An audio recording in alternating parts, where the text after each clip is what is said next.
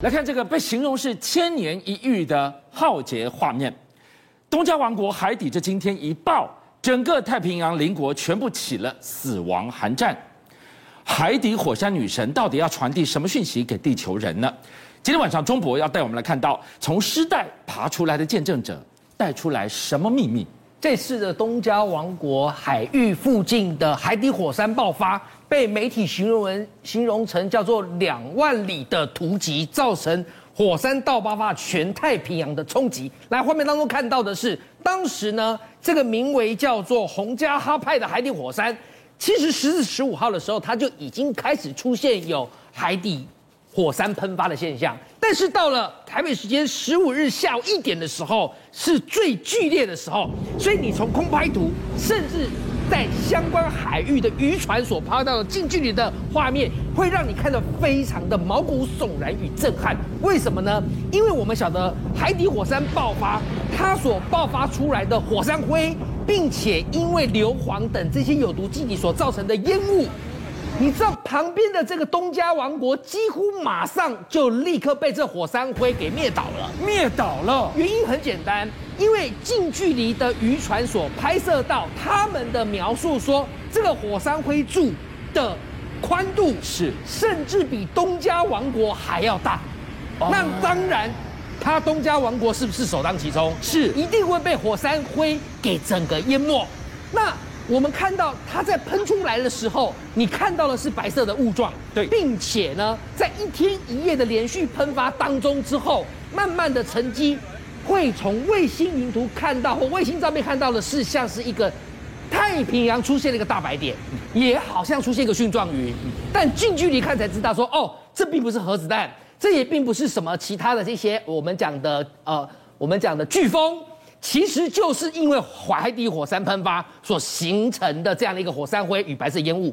那它发布海啸警告的时间呢？是我坦白说，以东加王国为例，他发布海海啸警报其实也来不及了，因为根据当地他们东加王国的首都努瓜鲁发就已经整个国家陷入到电力中断，然后然后通讯中断。为什么通讯中断？火山灰会导致他们的通讯受阻。好，那还有他们的硬体设施，你看，这是东加王国所拍到。当时我说海啸警报为何对他们其实根本无效？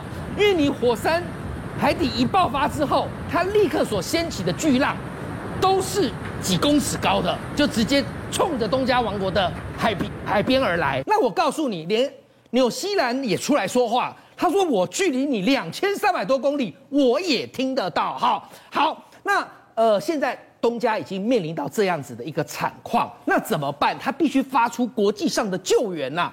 来，我们看到这一位呢，他叫做塔巴托瓦夫瓦哈，他可是当年二零二零东家奥运的掌旗官哦，嗯、就是我们东奥的掌旗官哈。是那东家的，他身为东家的这样的一个知名人物，他现在也马上哦，你看画面当中哦，他整整个身体哦，可以说是非常的精壮。他现在就发出了求救讯号，希望各国能够来。呃，帮助他们东家，澳洲也已经马上呢就宣布说会对东家来实施澳元，以及纽西兰都会对东家来实施澳元啊。那我们来看另外一个，就是从一些空拍或卫星的图可以发现，你知道在火山爆发，我再重复一次，十五号下午，然后一直到十六号又一次，十七号又一次，这连续几次当然是以十五号下午一点的那一场首这个首当其冲，而且威力最大。结果现在事后我们再来观察，就发现，如果我把一月三号之前的东加王国的土地的一个空白图是对照一月十五号最大爆发的那一次，你有发现东加有一大块的土地不见了？这个是过去的，对，这现在的岛呢？对，岛呢？岛呢？啊，那岛当然可能有一部分是被火山灰给覆盖，是那也有的是被烟雾给覆盖。东加王国政府现在发布郑重的警告。绝对不要喝他们的水了，因为他们现在那个我们讲火山灰里头，还有这个烟雾里头，是不是很多的硫磺？有毒，有毒。是，那你断水断电，又整个国家从冗长寸断，是不是要发出求救讯号了？所以我们看到那个冬奥的掌旗官一百九十几的高个，他可以说是东家的一张名片，他提出了国际救援 SOS，赶快来救救我们！到底？更近距离的视角，他们有多惨？马上我把视野带到了东加王国人民他们所拍到的画面。来，画面当中你所看到的是当时因为火山喷发、海啸引发之后，立刻冲上岸。结果呢，这一刻我跟各位说，还好这个拍的人他所站的距离不是在刚刚前面你看到巨浪扑过来的那个地方，不然他一定早就被巨浪给卷走。那后面你会发现呢，有一个地方是从教堂拍出去的。当时有一家人他在教堂礼拜，结果呢，窗外他从教堂的窗外就拍到说：“你看那个巨浪，爸爸妈妈，那个巨浪已经要冲到我们教堂来了。”那怎么办呢？当然呢，他们就是赶快先只能躲在教堂，因为你跑出去的话，有看过南亚大海啸的这样的一个。呃，纪录片式的电影叫做《浩劫奇迹》，你就知道，你跑出去，你要是没有任何遮蔽与掩蔽，你马上就就随波逐流，可能会脑震荡，可能会穿刺伤。好了，那还有我给大家看另外一个惊恐的画面，刚才是有教堂去做一个保命嘛？这是什么？来，这部箱型车当时它所距离你所看到的那个海啸冲破。呃，我姑且说它是堤防好了，木架所做成的堤防，冲破的那个距离，你看才几公尺，了不起三公尺，那也就是说，它刚好在那个有没有救命弯道处转弯之后跑走，他逃过一劫，不然的话，那个巨浪冲过来再继续冲，搞不好他车子就变成了。漂浮车了哈，好，那这是东加王国市区的状况。那我刚才说到了远在旁边的澳洲呢，我告诉你，海啸警报真的是澳洲、纽西兰哦，或者是萨摩亚等等这些国家呢，都是全部齐发。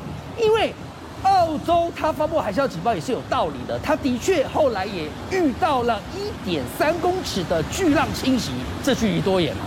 两三千公里了哦。另外，我们还要讲的是。我们晓得，这个南太平洋如果再往右边过去的话，就是东太平洋的南南南段了，南美洲了，南美洲了。我告诉你哦，真的，美国西岸也发布海啸警报。是。然后呢，南美洲有些国家也发布海啸警报。我先带大家去看厄瓜多。来，这是厄瓜多的一艘呃，应该是渔船哈。上面工作的人呢，他说，他说奇怪，这怎么回事？为什么我突然觉得我的船好像海盗船？往远方一看，这是海啸啊！一两公尺的巨浪袭击而来。看各位，厄瓜多距离东家已经多远了？那已经要跨一个太平洋了嘛，对不对？是。好，还另外还有像是秘鲁也是，不，秘鲁很奇怪，你知道秘鲁他们呢，当时也是遇到，就是说有这样的一个。哦，海啸袭击海边海浪的这样的一个画面被民众目击下来，有的人呢，他可能抱着柱子等待救援，然后呢，可能有的人呢，怕会被被海浪给冲走呢，赶快呢就地逃生。可他们觉得很奇怪啊，警报呢？刚刚我说澳洲有警报，美国有警报，好，甚至远在更东北亚的，日本都有警报，你知道秘鲁没警报哎？这个就是海啸，海啸没警报啊。对，那你有没有记取当初南亚大海啸的经经经验呢？海啸预警系统在哪里呢？就秘鲁政府回一句说，嗯，没关系啦，其实它并不是很严重。那么不是很，那你现在看到这个画面是怎么回事？哈，好，那我们来讲，对于海啸受创最深，也最汲取教训，而且把海啸预警系统发挥到最发达的国家之一——日本。你知道日本呢？他们当时啊是在十五号晚傍晚一两点之后，一直到傍晚这个火山喷发嘛。不，他们到了十六号的凌晨零点的时候，突然就警报声大响了。我知道，其实呢，大家可能会问说，怎么会隔了这么短的这么久的时间，日本才发布？因为毕竟它距离远嘛。可是日本后来想想不妙，觉得可能还是会影响到，所以他就在凌晨发布。凌晨你突然看到政府透过媒体、透过手机。不断的告诉你海啸警报，海啸警报，赶快逃难！吓死了，我就会想到三一一耶。我告诉你，包括鹿儿岛，包括岩手县的那些沿海的，吓死，有二十三万个人收到简讯，是连东京首都圈的人半夜看到这些海啸警报的提醒，都吓得魂不守舍，整晚难眠。好，那但是还好，本来预警日本政府说预警可能是三公尺的海啸，最后只有一公尺的海啸。中国刚刚讲到了海啸这件事情，对于人类所有有史以来最恐怖的记忆，应该就是南亚海啸了。南亚海啸到底老天爷要给人们怎么样的一个死亡启示呢？我想南亚大海啸是因为当初啊，这个印度洋发生的这样的一个大地震呢，都导致的啊。距离现在已经是十七八年前了。但是当时所造成的灾难，如今仍然让大家留下不可磨灭的痛。我们来回顾一下当时的画面，这当然就比我们这次的东加王国附近海域的海啸来得有过之而无不及多了。为什么呢？因为当它造成地震造成的海啸，它来的时间除了更快、更高、更致命之外，还有一个就是它的海啸的高度竟然。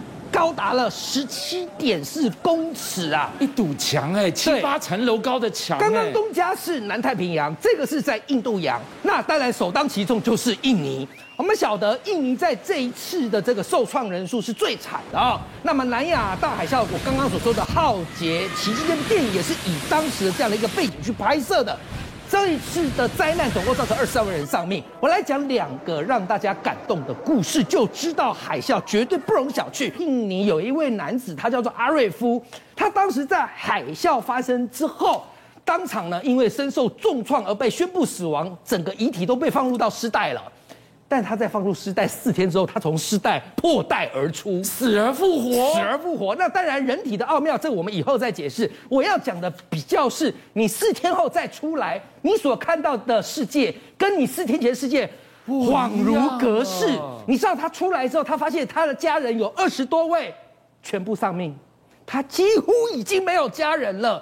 那他自己是属于奇迹苏醒，他认为上天给了他这这样的机会。是，你知道呢？这十几年来，他从事什么样的工作？什么？他从事的就是刚刚秘鲁政府很不屑的叫做海啸预警系统无线电的工作。哇，很感人呢。对，他这十这十几年来就一直从事这样的工作，因为他认为印度洋的海啸预警系统非常的重要，现在各国都非常重视，相继投入，所以呢，包括他们投入的金额已经超过了四亿美元，参加与国家有二十八国。